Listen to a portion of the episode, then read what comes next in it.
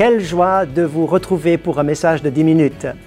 J'aimerais lire avec vous dans Luc chapitre 6 quelques versets qui m'ont interpellé mais aussi fasciné. En ce temps-là, Jésus se rendit sur la montagne pour prier et il passa toute la nuit à prier Dieu. Quand le jour parut, il appela ses disciples, il en choisit douze auxquels il donna le nom d'apôtres. Simon qu'il nomma Pierre, André son frère, Jacques, Jean, Philippe, Barthélemy, Matthieu, Thomas, Jacques fils d'Alphée, Simon le Zélote, Jude fils de Jacques et Judas Iscariote qui devint traître. Fasciné par ce texte, pourquoi? Eh bien, Jésus a prié toute la nuit pour choisir douze personnages ordinaires. Quand on pense à ces gens qui avaient ses forces et ses faiblesses, qui avaient leur caractère, leur personnalité, qui avaient leur fonctionnement en personne solo, mais aussi en équipe, eh bien, on peut se demander, est-ce que Jésus ne s'est pas trompé en choisissant de telles personnalités? Pensons à Pierre, qui a lâché ses filets du premier coup. Il a suivi Jésus dans son enthousiasme, dans son impulsivité, et il était toujours à répondre, il avait réponse à quelque chose, il était prêt à faire les premiers pas, à marcher par la foi, etc. Il a vécu tant de choses, mais aussi il a trahi son maître. Il y a eu aussi Jean qui était tout différent, lui aussi pécheur, avait un caractère complètement différent, fils du tonnerre avec son frère Jacques. Ils ont été aussi là avec leur caractère particulier. Pour ne pas parler de, Thomas, qui était l'homme qui doutait, l'homme qui était plutôt euh, parfois aussi absent. Matthieu, collecteur d'impôts, qui était en équipe avec Simon le Zélote, qui lui était alors euh, opposé aux Romains. Il y avait finalement de quoi faire une équipe qui allait connaître euh, des rivalités, des étincelles.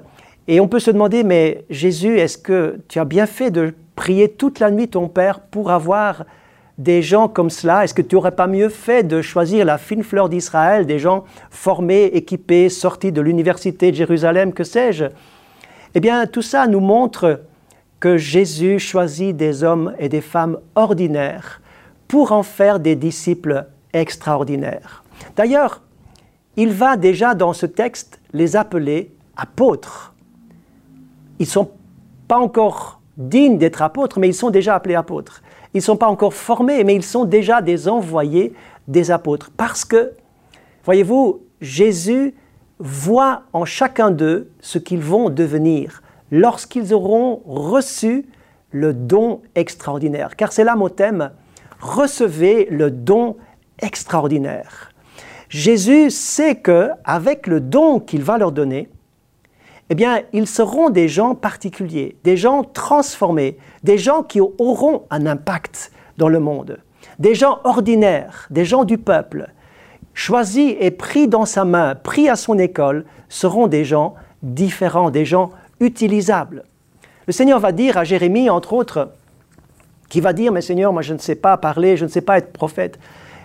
Le Seigneur va lui dire, Jérémie, avant que tu ne sois formé dans le sein de ta maman, je t'ai déjà établi pour être prophète des nations. Jésus, ou le Seigneur, voyait déjà en lui ce qu'il allait devenir. Je connais les projets que j'ai formés pour vous, des projets de bonheur.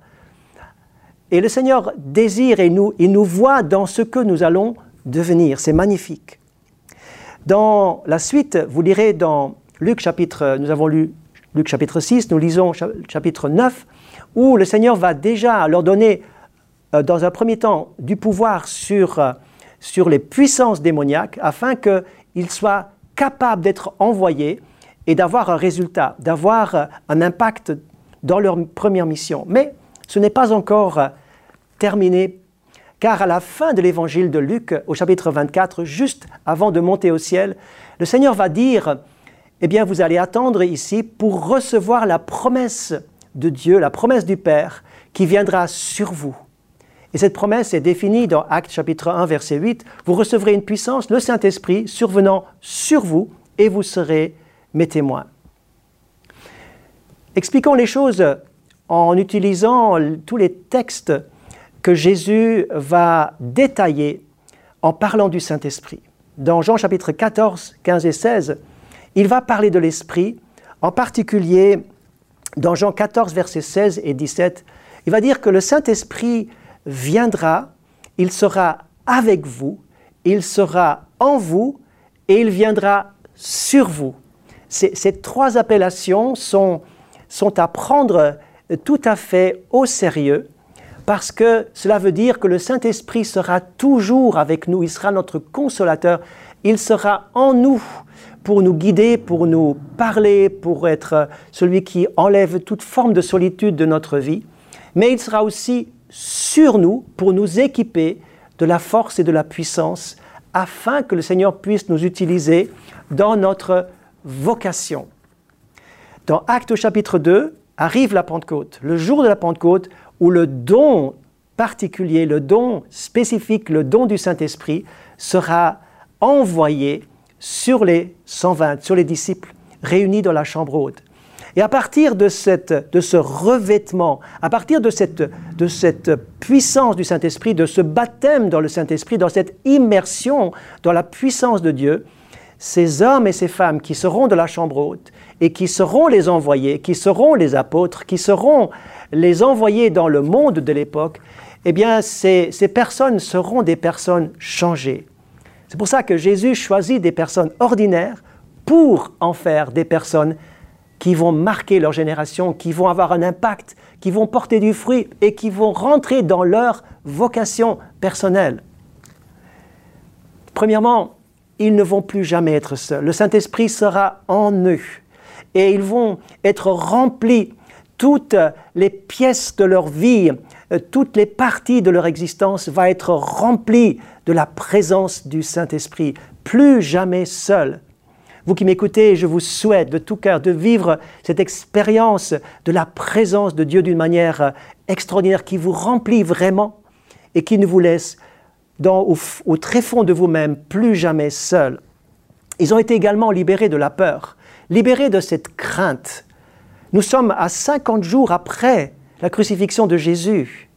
Il y avait encore euh, du remue-ménage dans la ville de Jérusalem, les gens étaient encore dans la crainte les apôtres avaient raison d'avoir peur et d'être derrière les portes closes, mais le Saint-Esprit leur donne cette audace, cette force et cette liberté. Le Saint-Esprit vous rend libre pour faire ce que vous avez à faire. Ils sont sortis sans crainte, sans craindre personne.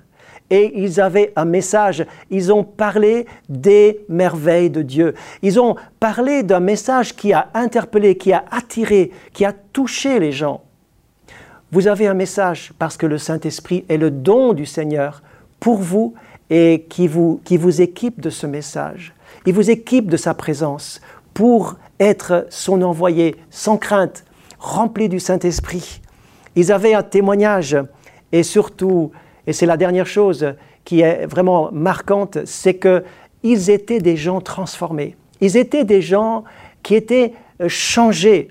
Ce n'était plus le, le Pierre uniquement euh, que nous connaissons dans son aspect humain. C'était un Pierre, c'était un Jean, c'était un Thomas qui était transformé par la puissance de Dieu et qui ont été contre vents et marées des envoyés dans le monde de l'époque qui ont marqué leur génération parce que équipés du don le plus extraordinaire. Recevez vous aussi le don extraordinaire. Ayez soif de ce don. Demandez-le, c'est la volonté de Dieu pour vous. Persévérez, croyez-le obéissez au Seigneur, faites sa volonté et vous recevrez la même chose que les apôtres dans le premier temps ont reçu. Le Seigneur équipe toujours aujourd'hui. Que Dieu vous bénisse et merci de m'avoir suivi. À bientôt.